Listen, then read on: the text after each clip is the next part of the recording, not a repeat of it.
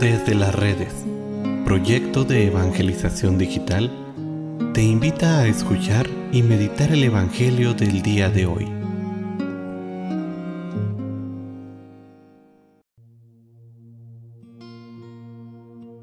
El día de hoy, viernes 12 de agosto, escuchemos con atención el Santo Evangelio según San Mateo.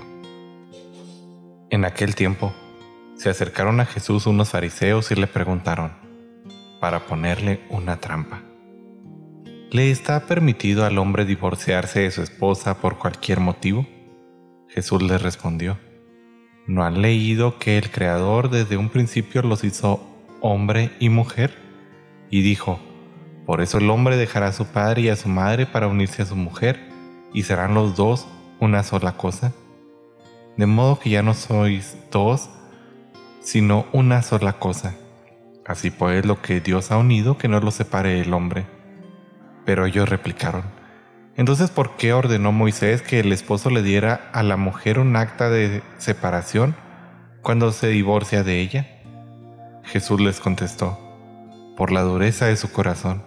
Moisés les permitió divorciarse de sus esposas, pero al principio no fue así. Y yo les declaro que quien quiera que se divorcie de su esposa, salvo el caso de que vivan en unión ilegítima y se case con otra, comete adulterio. Y el que se case con la divorciada también comete adulterio. Entonces le dijeron sus discípulos, si esa es la situación del hombre con respecto a su mujer, no conviene casarse.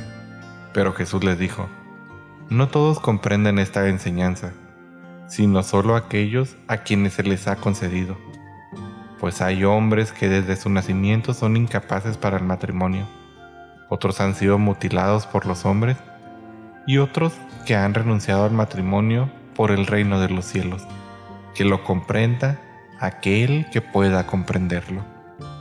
Palabra del Señor.